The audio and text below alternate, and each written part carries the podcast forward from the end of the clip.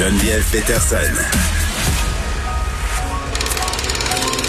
Elle réécrit le scénario de l'actualité tous les jours. Vous écoutez Geneviève Peterson. Cube Radio. Alexandre Moranville euh, est avec moi pour terminer cette belle semaine. Bonjour Geneviève. Bonjour. Et là, euh, on se gâte. On, on va faire des nouvelles. Oui. Euh, des nouvelles euh, sérieuses. Puis d'autres un peu moins. Ouais, j'ai hâte à ce bout-là. Ouais, ouais, ouais. Mais, Mais, av- prenons notre temps, là. On, on fait durer le plaisir. Ouais, mais avant toute chose, c'est ça. C'est vraiment une grosse, grosse nouvelle que vous avez peut-être vu passer aujourd'hui, puis ça vaut la peine qu'on s'y penche. C'est la compagnie euh, de pharmaceutique Merck qui ont annoncé aujourd'hui que leur traitement par pilule expérimentale pour traiter la COVID-19 a atteint des résultats extrêmement concluants, ce qui est vraiment une grande, grande nouvelle dans... C'est pas une affaire de complotiste que tu as sorti de YouTube, là. C'est vrai. non, vraiment pas. C'est un groupe... Ça a l'air trop beau. Ouais, ben c'est ça, mais tu sais, en ce moment, évidemment, on a des moyens préventifs contre la COVID. Hein? On est capable de se faire vacciner. Hein? Il y a plusieurs vaccins qui ont été développés, d'autres qui sont encore même en développement pour être capable d'anticiper la COVID. Mais pour traiter le virus en tant que tel, il n'y avait pas vraiment encore de traitement. Et donc, ça pourrait être un bond de géant dans le combat qu'on fait contre la COVID. En gros, c'est un consortium là d'experts médicaux indépendants qui ont arrêté les essais cliniques, ni plus ni moins. Ils ont décidé de stopper tout ça direct et demander une approbation presque instantanée à la. Food and Drug Administration aux États-Unis. Pourquoi? Parce que les résultats à date qu'ils ont dans leurs études cliniques sont trop concluants.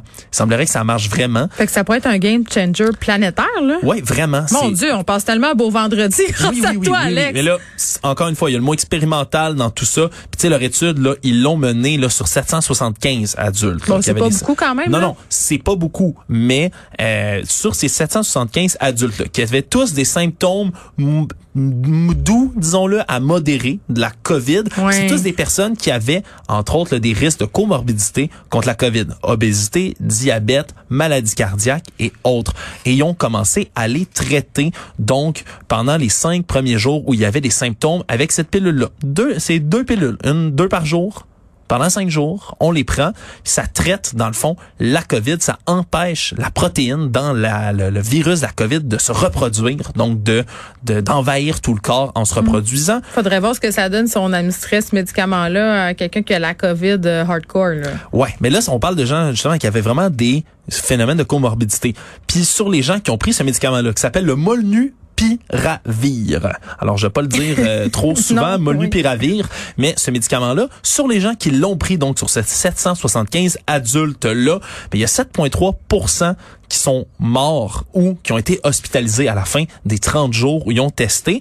Mais ceux qui ont reçu le placebo, c'est 14,1% donc près du double qui ont été hospitalisés ou qui en sont morts comparativement à ceux qui ont reçu la pilule. Fait qu'on comprend, c'est un petit échantillonnage, mais quand on a des résultats comme ça, là, le double directement qui sont montrés, c'est assez significatif qu'on demande même des approbations puis ce qu'on appelle des tests qui soient accélérés, des tests éclairs pour essayer de trouver si cette drogue-là, euh, finalement, ce médicament-là est capable de vraiment traiter la COVID. Si oui, comme je le dis, là, c'est un médicament antiviral, mais ça serait phénoménal puis ça changerait euh, vraiment ce qu'on peut faire contre la COVID parce que là, non seulement les gens seraient vaccinés, pour la plupart, disons-le, seraient vaccinés, mais en se rendant à l'hôpital, si jamais il attrapait la COVID, on serait capable de la traiter en plus, puis on réduirait de moitié le risque d'hospitalisation ou de décès. Donc vraiment, euh, ça serait toute une avancée. Le gouvernement américain ont déjà dit qu'il commanderait 1,7 million de doses de ce médicament-là s'il était autorisé demain matin par la Food and Drug Administration qui gère tout ça aux États-Unis. Donc ça pourrait faire un bond de géant.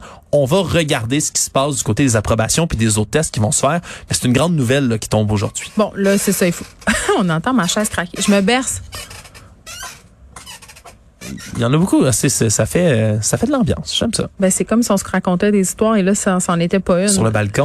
Oui, c'est comme euh, sur ma véranda avec Alexandre Moranville. Ça ferait vraiment un bon nom de podcast quand même. hein? Sur ma oui. véranda. C'est sûr qu'il y a un homme blanc de 40 ans qui a déjà pensé à ça parce qu'ils ont des podcasts euh, en, en grande majorité, ces gens-là. Bravo à ces gens-là. Bravo au Tu podcast. disais On ça a- tantôt que le podcast était le blog des années 2000. Moi, Je sais pas, mais c'est fabuleux. C'est vrai. C'est C'était hier, euh, c'était hier la journée euh, du podcast. Par ailleurs, j'ai oublié de le souligner. On dirait que j'étais plus tentée de souligner la journée de commémoration pour les pensionnats Oh autochtones. non, la journée du podcast, tu tombes-tu en même temps que... la- Ben là, oh c'est ouais, fait que c'est un On peu plate parce que la je journée du podcast. considère qu'on a des assez bons podcasts euh, ici à pouvoir Cube. Avoir une journée fériée du podcast? On va demander à M. Ouais, Legault. peut-être que M. Legault il serait plus d'accord que d'avoir une journée de commémoration, parce que faire des podcasts, on pourrait faire des podcasts sur la productivité, tiens. Ça serait fabuleux. On aime ça. Bon, ben on va Quelle suivre. euh, hein, on va espérer que le pilulier euh, soit de bon augure et se remplisse, parce Exact. que imagine si c'était vrai, ça serait absolument incroyable. Là, on, on s'en va. Là, c'est là où on, on, on bifurque. On, s'avance sur le chemin un peu euh, de l'insolite. Alexandre, euh, Avec un de mes sujets préférés. il est content. Ah, J'aime tellement ça parler de ça aujourd'hui. quoi tu parles? Ben, tu des parler mammouths. politique? Ah, des mammouths. Ouais, J'adore la politique aussi, mais les mammouths, hein. Parce qu'à l'émission, j'ai déjà parlé du projet de cette firme privée qui veut ressusciter les mammouths, là. Oui, c'est- c'est- c'est Jurassic Park, mais pour de vrai, là. C'est ouais, ouais, c'est Jurassic Park pour de vrai, Mammouth Park. Ce serait fantastique. On veut prendre entre autres l'ADN, mélanger avec celle des éléphants modernes pour leur donner des traits du poil, de la fourrure, Ben, J'ai assez hâte, euh, J'ai assez hâte d'avoir mon mammouth à Rosemont. Ouais, ouais, ouais, ça serait fait. Ben, c'est peut-être pas le bon climat ici à Rosemont, je t'avoue, pour le mammouth. Les Mais veulent voyons, arrête. Il y a un microclimat dans Rosemont, OK? OK. Disons, peut-être on verra un jour des mammouths se promener allègrement dans Rosemont. On est très loin de ça encore, mais je rappelle que cette ferme-là, d'ici deux ans, espère pro- produire le premier veau de mammouth, hein, le premier bébé mammouth vivant. J'ai- un X sur mon calendrier. moi aussi, j'ai tellement hâte. Mais là, je viens pas parler de la résurrection des mammouths, mais c'est un sujet assez connexe. Oui. Parce qu'en ce moment, je sais pas si tu es au courant, mais il y a les changements climatiques euh, qui opèrent. Bah, voyons. Bah, selon la plateforme de Maxime Bernier au Parti populaire du Canada, non, ça n'existe pas. Mais pour le consensus scientifique mondial et humain, ou presque, euh, oui, il y a des changements climatiques. J'aime assez ça, il fait beau plus longtemps. Il fait beau plus longtemps, mais t'es pas la seule qui est heureuse. C'est ça que je viens de parler, parce que dans le pergélisol arctique, entre autres dans le nord de la Russie, en Sibérie, puis dans le- la région du Yakoust plus précisément, c'était un endroit autrefois qui était gelé en permanence, comme le dit le mot pergélisol, mais maintenant l'été, à cause des changements climatiques, les sols dégèlent de plus en plus longtemps et de plus en plus rapidement. Ce qui fait que qu'est-ce qu'on peut trouver dans ce sol-là? Les mammouths. On trouve de plus en plus d'ossements de mammouths. Et qu'est-ce qui vient? Je ai des mammouths. Non, non, non, non, non. Mais qu'est-ce qui vient avec les ossements de mammouth? Qu'est-ce qu'il y a sur un mammouth qu'on pourrait apprécier, entre autres, sur, mettons, des os de mammouth, là?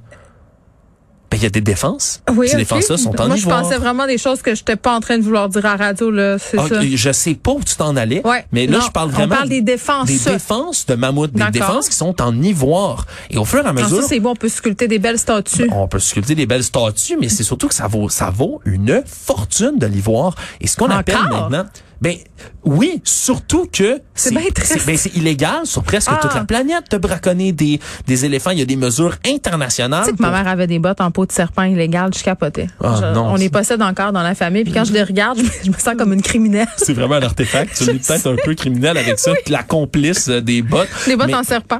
Voilà, mais là, l'ivoire, c'est interdit sur à peu près toute la planète de chasser les éléphants pour leur défense, sont en voie de disparition.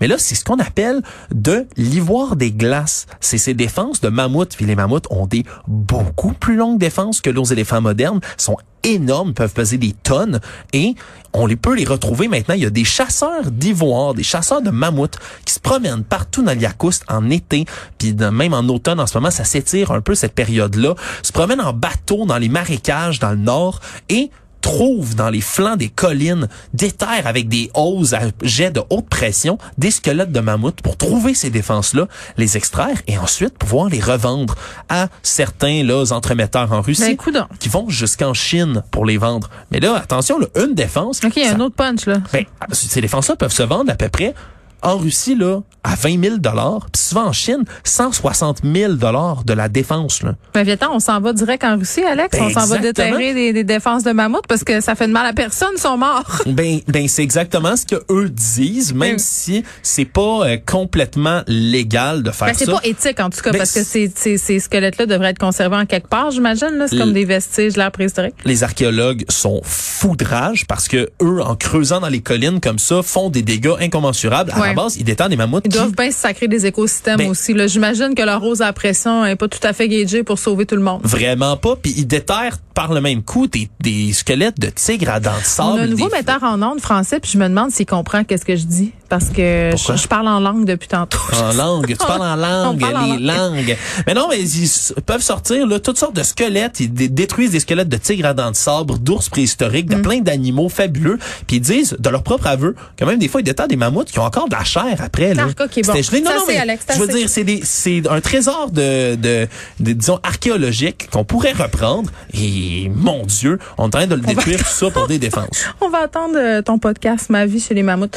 J'aimerais veux me ça. parler de Shakira, puis tu veux me parler de Shakira et de sanglier. Et là, faut que je te dise un truc. Moi, il y a deux animaux qui me font peur dans la vie, OK? La- L'animal le plus malicieux, dangereux et violent de l'humanité étant l'hippopotame, là. Oui, oui, si on Moi, est tous je- d'accord. moi, un hippopotame, c'est la chose qui me fait le plus peur dans la vie. Puis en Je, en je veux Amazonie jamais en rencontrer un de ma Puis il y vie. en a en Amazonie. OK, je comprends pas qu'on fasse des toutous pour enfants avec des hippopotames, là. C'est genre, ça veut juste te tuer avec ces top mots 5 des animaux meurtriers sur la planète dans une année, hein? Oui, c'est- Après, genre moustiques, humains, chiens. Ah, puis les, les genres de crocodiles des mers, là. Un, un- hippopotame, c'est méchant. Puis un sanglier aussi, c'est méchant. C'est pas gentil, un sanglier. J'ai Ben, peur. Je vais peut-être te faire faire des cauchemars dans ce cas-ci. Oh non. c'est une nouvelle qui s'est c'est arrivé cette semaine, il y a deux jours, puis j'étais encore étonné que personne n'avait parlé à ton émission. Puis c'est fascinant. Anaïs en avait peut-être envie, mais il y a eu trop de nouvelles sur Il y a Britney. eu trop de nouvelles sur Britney, mais là, Shakira, qui a été attaquée par des sangliers Ben, pendant qu'elle se promenait avec son fils Milan.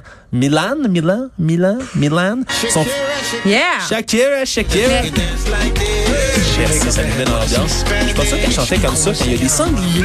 Effectivement, Est-ce que t'es encore capable de se shaker le booty? je l'espère très, très sincèrement. Mais donc, ça chante Tu ce que l'on... Ben, ce serait une, une idole mondiale qui disparaîtrait, là, mon Dieu. Euh, bref, Shakira, son fils Milan, 8 ans, se promenait dans un parc à Barcelone. On est en plein milieu de l'Espagne. euh, Puis à Barcelone, dans le parc, ben, il y a eu un troupeau de sangliers qui l'ont attaqué. Réchauffement climatique, c'est sûr. Elle a réussi à se défendre avec son sac à main. Son sac a été malgré tout déchiré, emmené par les sangliers qui Pas ont sa belle éventré son sacoche. sac. Oui, sa belle sacoche. Puis sachant que c'est la sacoche de Shakira, ça valait peut-être un petit magot. Hein? Je n'ose pas spéculer. Mais en plus, son téléphone était dedans. Tout a été détruit. Elle est revenue sur l'incident, sur son Instagram entre autres, dans lequel elle montre le sac. Je ris, mais qui c'est pas est drôle. endommagé, boueux. Puis elle parlait là de ce sac-là. Elle a même demandé à son fils de parler come on mama avait été bonne pour défendre contre les sangliers. Heureusement, elle n'est pas blessée. Son fils C'est pour non ça qu'on peut rire, là. Mais c'est pas une agression isolée. Et si tu prévoyais retourner voyager maintenant que la pandémie est presque, on l'espère, finie, ben à Barcelone, il y a une problématique aiguë de sangliers dans les parcs.